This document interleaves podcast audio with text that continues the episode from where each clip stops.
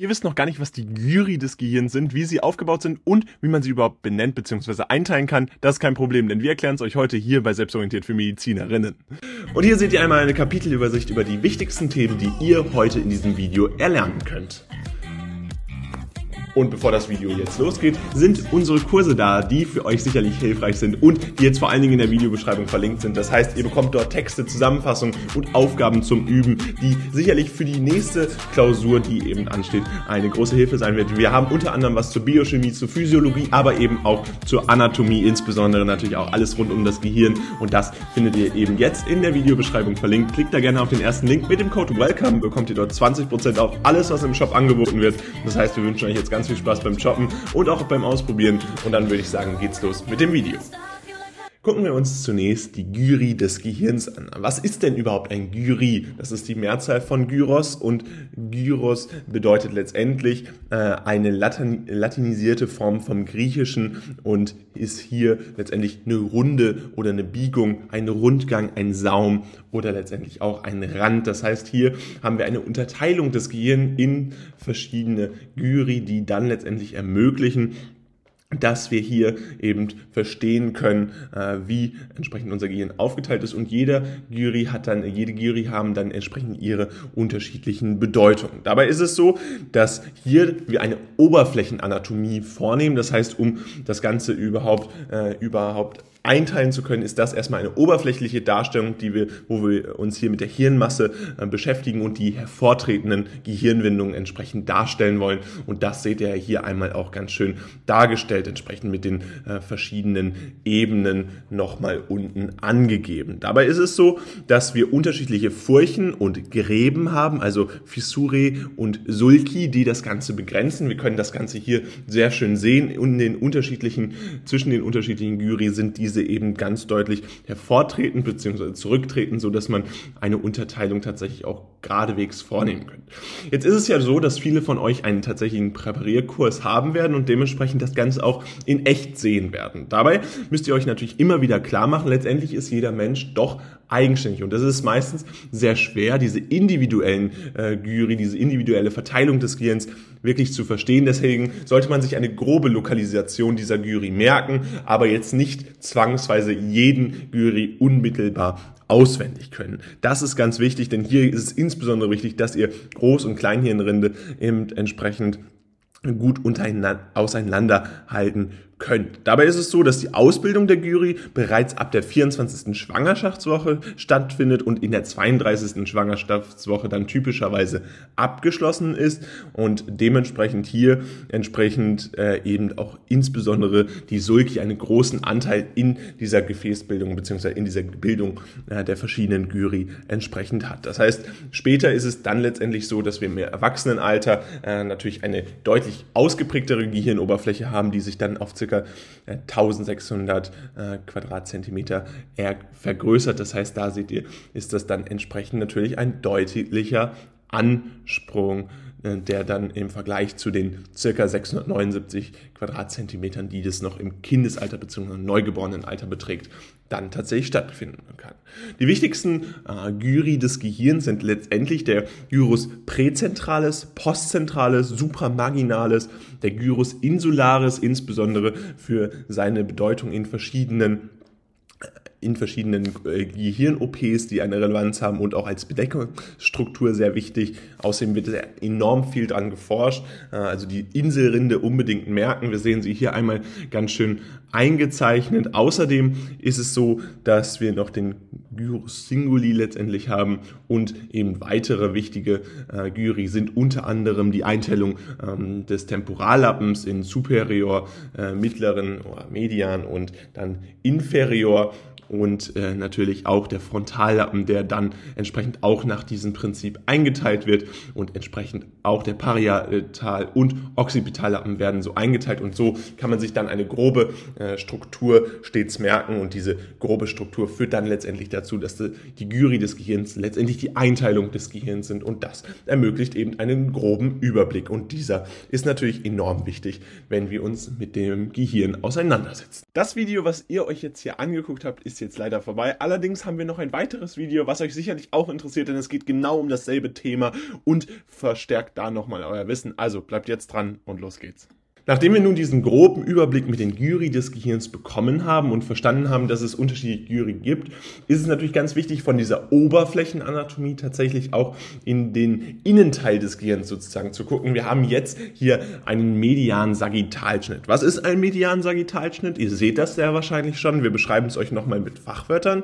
Letztendlich ist ein medianen Sagittalschnitt ein Schnittbild anatomie gebräuchlicher Mechanismus, wo wir einen sagittalen Schnitt durch die Medianebene des Körpers bzw. des Organs und in diesem Fall eben durch das Gehirn vornehmen. Und wir sehen einmal diesen medianen Schnitt, der hier stattgefunden hat, legt dann natürlich verschiedene Strukturen frei, die oberflächlich nicht zu sehen sind und die dementsprechend eine enorme Bedeutung haben Beispielsweise das Corpus callosum äh, mit einer sehr wichtigen Bedeutung, welche natürlich nicht so klar wird, wenn man sich nur die Gyri des Gehirns anguckt. Deswegen müsst ihr euch immer wieder bewusst machen, warum diese medianen Sagittalschnitte so wichtig sind und natürlich auch sehr beliebt in den Prüfungen sind. Diese solltet ihr auf jeden Fall auswendig können und auch vernünftig benennen können. Dabei ist es so, dass ein median Sagittalschnitt des Gehirns, dass wir hier typischerweise die Fissura longitudinalis erreichen wollen bzw. Äh, ermitteln lassen, wo wir dann entsprechend entsprechend äh, diesen medialen Sagittalschnitt durchführen, also die Fissura longitudinalis cerebri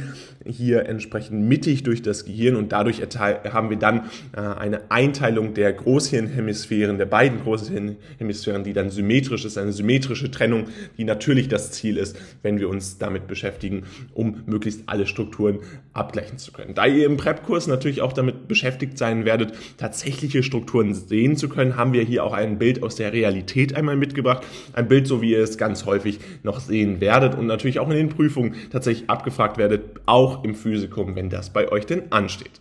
Dabei ist es so, dass die wichtigsten Strukturen, die hier zu sehen sind, natürlich eher im Inneren gelegen sind. Das Corpus callosum hatten wir gerade schon angesprochen.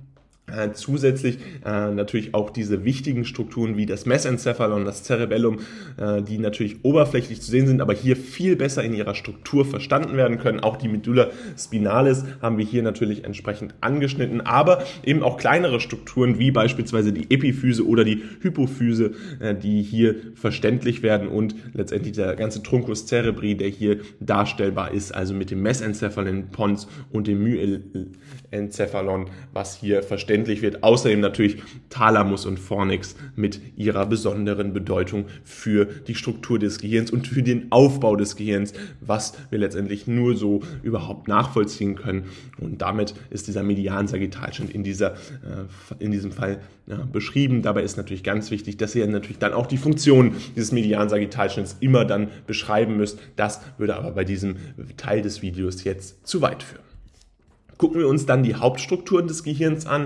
Wir hatten gerade schon einmal angesprochen, dass man das typischerweise an einem medianen Sagittalschnitt macht und dementsprechend haben wir genau einen solchen medianen Sagittalschnitt hier mit den verschiedenen Bezeichnungen einmal vorliegen. Grundsätzlich ist das Gehirn ja als Enzephalon bezeichnet und ist damit die Steuerzentrale unseres Körpers. Dabei haben wir verschiedene Gehirnzellen, die miteinander verknüpft sind und die natürlich dann letztendlich als Teil des zentralen Nervensystems innerhalb des Knöchels knöchernen Schädels liegen und damit natürlich unendlich viele äh, Bedeutungen haben. Wir sehen hier eben die wichtigsten Strukturen, die tatsächlich vorhanden sind. Dabei ist es grundsätzlich so, wie baut man das Gehirn auf, wie ist das Gehirn aufgebaut? Man unterteilt es eigentlich in fünf wesentliche Strukturen, nämlich in das Großhirn, also das Telencephalon, dann das Diencephalon, was das Zwischenhirn ist. Wir sehen es hier einmal schön bezeichnet. Dann gibt es natürlich noch das Mittelhirn, das Mesencephalon und das Kleinhirn, das Cerebellum, was ebenfalls eine Region ist, die wichtig ist, und das Nachhirn, das sogenannte Nachhirn mit dem Myelencephalon bzw. Medulla oblongata haben wir hier ebenfalls vorliegen und ist auch entsprechend angeschnitten. Das natürlich auch ein ganz wichtiger Teil um grob verstehen zu können, wo ist denn die verschiedenen Funktionen lokalisiert. Grundsätzlich ist es so, dass wir im Frontallappen, also dort, wo ungefähr das Großhirn jetzt hier markiert ist, äh, wir eine Impulskontrolle, Persönlichkeit und entsprechend natürlich auch das Sozialverhalten vorfinden können. Dann in der primärmotorischen Rinde werden die Bewegungen verschaltet und im Kleinhirn beispielsweise dann die Feinmotorik, also auch das müsst ihr unterscheiden können.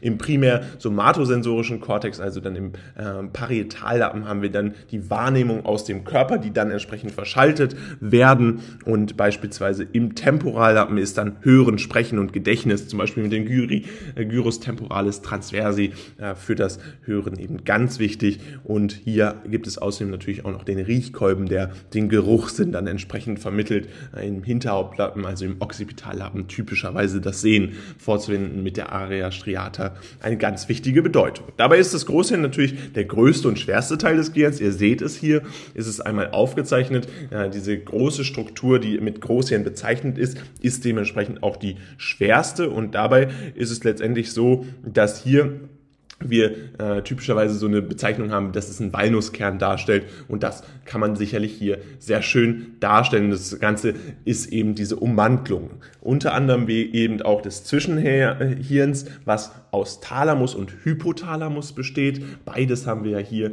einmal äh, sehr schön ersichtlich. Ähm, die Struktur, die mit dem Zwischenhirn bezeichnet ist, entsprechend der Thalamus und doch fort. Dann der Hypothalamus. Dann gibt es den Hirnstamm, der stammesgeschichtlich und das ist immer so typisch ein Teil des Wissens, was man unbedingt haben sollte, insbesondere äh, in der Embryologie beziehungsweise auch in der Entstehung des Menschen, dass wir hier den ältesten Teil des Gehirns haben und der entsprechend aus Medulla oblongata und der Pons, also der Brücke des Gehirns letztendlich besteht und äh, dann natürlich auch das Mittelhirn Teil dieses Hirnstamms ist, das Mesencephalon, also auch ganz wichtig. Außerdem haben wir das Kleinhirn, das Cerebellum, was entsprechend oberhalb des Hirnstamms liegt und dabei äh, unterhalb der beiden Großhirnhemisphären sitzt. Äh, entsprechend äh, dort finden wir das Kleine und wir können es hier sehr schön sehen und hat eben seine besonderen Bedeutungen, die entsprechend insbesondere für die Feinmotorik enorm wichtig sind. Kommen wir nun zu den verschiedenen Hirnnerven, die es gibt. Ihr wisst es sicherlich inzwischen schon. Vielleicht habt ihr sie auch schon ein bisschen gelernt. Es gibt zwölf Hirnnerven, die für euch relevant sind, beziehungsweise die eben als solche Hirnnerven bezeichnet werden, aufgrund ihrer Größe und aufgrund ihrer Bedeutung mit allen unterschiedlichen Funktionen enorm wichtig. Dabei gehen wir sie einmal durch, damit ihr es grundsätzlich erstmal verstehen könnt, beziehungsweise diese grobe Aufteilung erstmal verstehen könnt, denn es ist sicherlich euch bewusst, äh, wir haben hier enorm viele Qualitäten, Faserqualitäten und sowie auch natürlich Funktionen, die hier verschaltet werden. Die zwölf Hirnnerven sind letztendlich der Nervus olfactorius, der als Riechnerv bezeichnet wird, und der Nervus opticus, der dann als zweiter Sehnerv entsprechend eine besondere Bedeutung hat. Dann haben wir den Nervus oculomotoris, der die Augenbewegung verschaltet, also ist letztendlich der Augenbewegungsnerv und dementsprechend hat diese eine große Bedeutung für die Augenbewegung. Der Abrollnerv, so genannt, ist der Nervus trochlearis und beim Trigeminus haben wir den Drillingsnerv. Warum Drillingsnerv? Letztendlich wegen seinen verschiedenen Abzweigungen. Beim äh, Trigeminus wissen wir ja die verschiedenen Abzweigungen, die entsprechend unter anderem Maxillaris und den Mandibularis eine enorme Bedeutung geben. Dabei ist es so, dass wir den Nervus abducens, dann den Abziehnerv nennen und den Nervus facialis als Gesichtsnerv dann den siebten, sehen, äh, den siebten hier vorliegen haben. Beim Nervus vestibulocochlearis haben wir eine Zusammenlagerung von zwei wichtigen Nerven, die entsprechend das Hör- und Gleichgewichtsorgan dann bilden. Also hier auch immer wieder in äh, Bewusstsein rufen, warum wir überhaupt diese äh, Verbindung haben, dass wir hier eben eine besondere Bedeutung eben auch dann in der klinischen Seite des Ausfalls insbesondere von solchen Nerven haben, weil hier eben Hör- und Gleichgewichtsnerv verbunden sind. Der Nervus glossopharyngeus ist für den Zungen- und Rachenbereich zuständig und der Nervus vagus ist dann ein umherschweifender Nerv, könnte man letztlich sagen, also ein sehr großer Nerv, der unterschiedliche Funktionen im Hirn eben abtritt. Der Nervus accessorius ist letztendlich ein zusätzlicher Nerv, der zusätzlich noch hinzutritt und zusätzlich hilft und der Nervus hypoglossus ist der Unterzungennerv und hat damit natürlich auch eine besondere Bedeutung für die Stimmbildung beziehungsweise auch den Schluckakt hier insbesondere hervorzuheben. Dabei gibt es natürlich ganz viele verschiedene Eselsbrücken. Wir nennen euch äh, eine, die beispielsweise äh, hier genannt werden kann, nämlich Onkel Otto orgelt tagtäglich, aber freitags verspeist er gerne viele alte Hamburger. Damit habt ihr letztendlich eigentlich alle zwölf Nerven abgedeckt, aber ihr könnt euch am besten auch einen eigenen Spruch hier überlegen, also einen eigenen Merkspruch. Das ist immer sicherlich sinnvoll und ermöglicht es euch hier ganz hervorragend entsprechend diese verschiedenen Nerven zu lernen. Insbesondere, und das ist halt die große Arbeit, müsst ihr natürlich auch noch die Verläufe lernen und die werden wir in einem weiteren Video erklären. Vielleicht noch zu den Einteilungen der Nerven. Wir teilen ja grundsätzlich Nerven in sensorisch, motorisch und gemischte Nerven ein. Und dabei ist es so, dass wir sensorische Nerven, den äh, Olfaktorius, den Opticus und den Vestibulocochlearis haben, also den 1, den 2 und den 8. Hirnnerv, der hier entsprechend eine Bedeutung hat. Bei den motorischen gibt es den Oculomotoris, den Trochlearis, den Abducens, den Accessorius und den Hypoglossus, der eine Bedeutung für diese motorische Seite hat. Und dann können wir eben noch die gemischten Nerven sozusagen einteilen. Und das ist der Trigeminus, der Facialis, der Glossopharyngeus und der Vagus. Das heißt, hier könnt ihr euch insbesondere merken, wenn die Nerven besonders groß sind, besonders viel vermitteln müssen, dann werden sie tatsächlich auch äh, gemischt in der Einteilung der Nerven. Und das haben wir tatsächlich hier bei den Hirnnerven auch so vorliegen. Kommen wir nun zu der mimischen und der Kaumuskulatur. Und ihr seht es, wir haben hier einmal die verschiedenen Muskulaturen eingezeichnet, beziehungsweise die verschiedenen Muskeln eingezeichnet und wollen euch jetzt grob erklären, worum es hier geht bei der mimischen Muskulatur, beziehungsweise bei der Kaumuskulatur. Grundsätzlich erstmal wollen wir diese Begriffe erklären und dabei ist es so, dass die mimische Muskulatur eine Gruppe von Muskeln bezeichnet, die letztendlich im Gesicht natürlich vorhanden sind. Das ist ganz logisch. Wir haben hier äh, eine besondere Bedeutung für die Mimik und die Mimik ist ja letztendlich nichts anderes als die emotionale Lage bzw.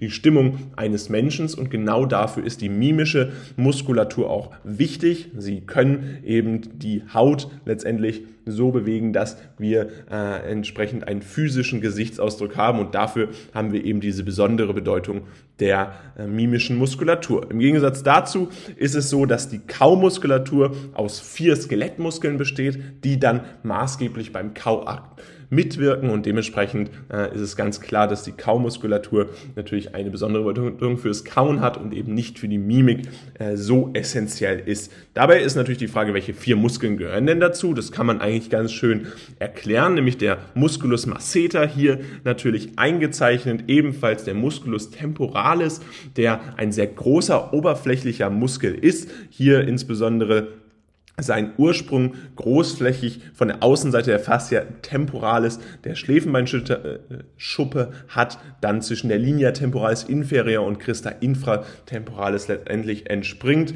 und als Ansatzpunkt dann am Prozessus coronoideus und der Christa temporalis an der Mandibula ansetzt und damit natürlich diesen Kauakt überhaupt so effizient vermitteln kann. Dann gibt es auch tiefe Kaumuskeln, die kann man sich natürlich auch definitiv merken und muss sich auch merken. Ist es ein bisschen einfacher, denn wir haben da den Musculus pythagoideus mediales und laterales, die eben hier eine besondere Bedeutung haben. Dabei wird das Ganze eben als Abkömmlinge des ersten Kiemenbogens, entsprechend die Kaumuskeln äh, von den Ästen des Nervus mandibularis, also vom Trigeminus letztendlich äh, innerviert und damit haben wir eine besondere Bedeutung der Kaumuskulatur, insbesondere auch bei Ausfällen des Trigeminus, denn das kann man dann typischerweise auch nachweisen. Dabei ist es jetzt so, dass wir uns natürlich noch fragen müssen, wer sind denn überhaupt die Muskeln, die für die mimische Muskulatur vorhanden sind? Und da ist es leider so, dass es wesentlich mehr sind und dass es auch nicht immer ganz klar ist in den Lehrbüchern, welche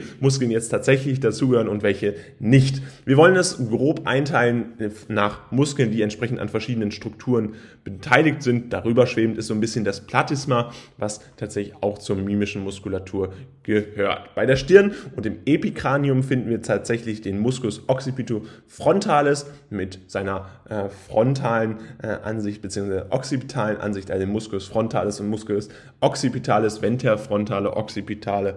Das sind entsprechend wichtige Muskeln, die hier beteiligt sind. Der Musculus temporoparietalis eben auch. Außerdem ist es bei der Nase so, dass den Musculus nasalis bei der mimischen Muskulatur gibt. Darüber hinaus aber auch noch den Musculus procerus levata labi superioris aliqua Nasi und den Depressor Septinasi, der entsprechend auch bei der Nase eine wichtige Rolle spielt. Unter anderem wichtig für den Mund haben wir den Musculus mentalis, den Musculus orbicularis oris, Depressor anguli oris, den Zygomaticus, da sowohl Major als auch Minor, den haben wir ja hier auch einmal sehr schön eingezeichnet, der eben eine ganz zentrale Rolle in der Bildung der äh, Muskulatur tatsächlich, in der Bildung der mimischen Muskulatur spielt. Und dann haben wir in der tiefen tiefen Schicht, also das war jetzt eher die oberflächliche Schicht, in der tiefen Schicht tatsächlich noch den Musculus buccinator, den Musculus depressor labi inferioris und den Musculus levator anguli oris. Und zudem gehören natürlich auch noch verschiedene Augenmuskeln dazu, nämlich der Musculus orbicularis oculi, äh, genauso wie eben auch der Musculus orbicularis oris. Das müsst ihr euch beides merken. Das haben wir beides auch hier nochmal genau eingezeichnet, aber entsprechend auch der Musculus corrugator supercilie und der Depressor supercilie. Das sind eben auch wichtige Muskeln, die der mimischen Muskulatur zuzuordnen sind und damit natürlich äh, alle tatsächlich durch Äste des Nervus facialis versorgt werden. Das heißt, wenn wir einen Ausfall der mimischen Muskulatur haben, dann geht es hier tatsächlich um einen Ausfall, der tatsächlich vom Nervus, trige, äh, Nervus facialis einhergeht. Das heißt, die Funktion der mimischen Muskulatur sind letztendlich eingeschränkt, wenn wir eine Facialisparese haben. Das heißt, da sind die betroffenen Gesichtshälften dann schlaff gelähmt. Wir haben Herabhängen, äh, was dann entsprechend hier äh, sich tatsächlich auch relativ schnell zeigt und widerspiegelt. Und jetzt wollen wir uns noch das limbische System angucken. Wir wollen erstmal verstehen, was das limbische System ist und dann natürlich auch noch klären, welche verschiedenen Strukturen überhaupt zum limbischen System gehören. Und das ist typischerweise ein relativ einfaches Thema, um es zu kreuzen. Deswegen äh, nehmt die Punkte auf jeden Fall mit äh, und hört unbedingt zu zu dem, was wir jetzt zu sagen haben. Das limbische System, und deswegen ist es so interessant, ist tatsächlich äh, phylogenetisch ein sehr alter Teil des Gehirns. Das heißt, wir haben hier äh, tatsächlich eine sehr lange Bedeutung, stammesgeschichtliche Entwicklung, die extremst wichtig ist und dazu geführt hat, dass das limbische System ein wichtiger Teil des Gehirns ist. Und dabei haben wir verschiedene Strukturen, die dann entsprechend äh, die Funktion ermöglichen. Was ist die Funktion des limbischen Systems? Warum ist es so wichtig?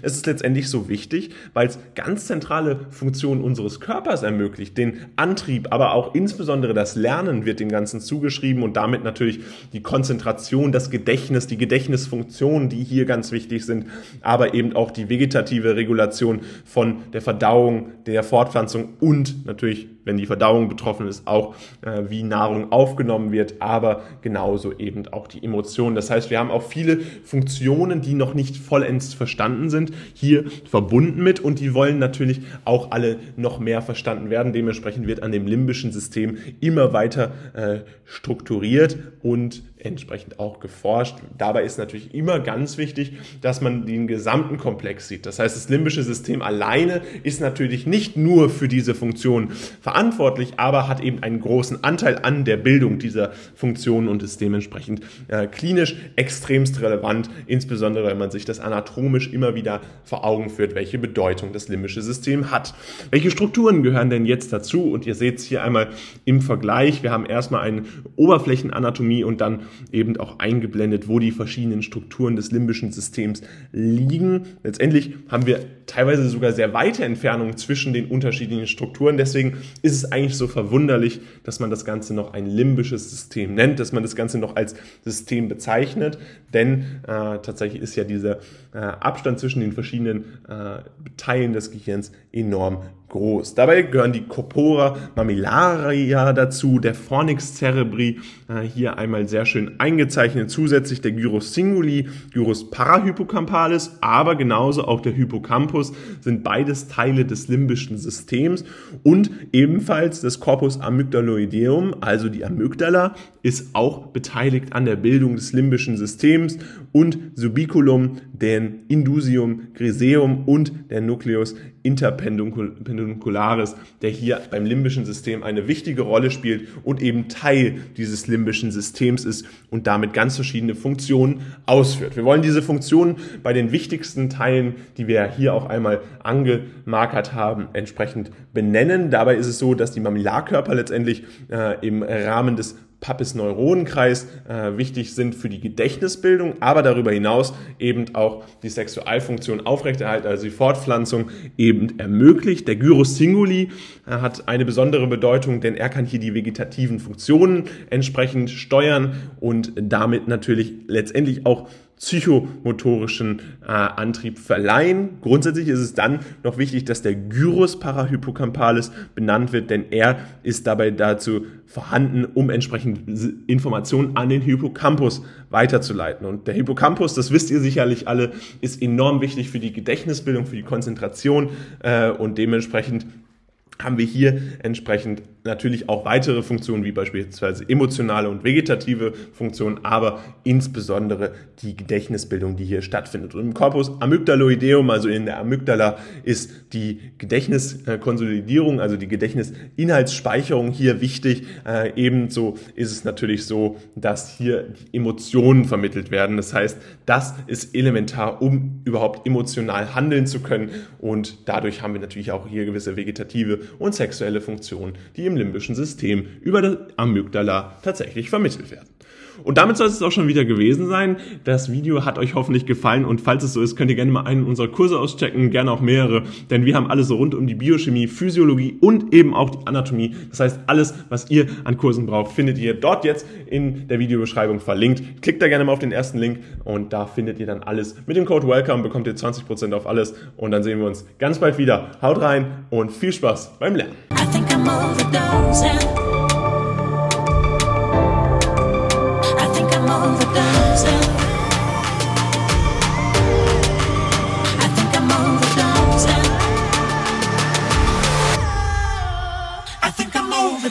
Santa.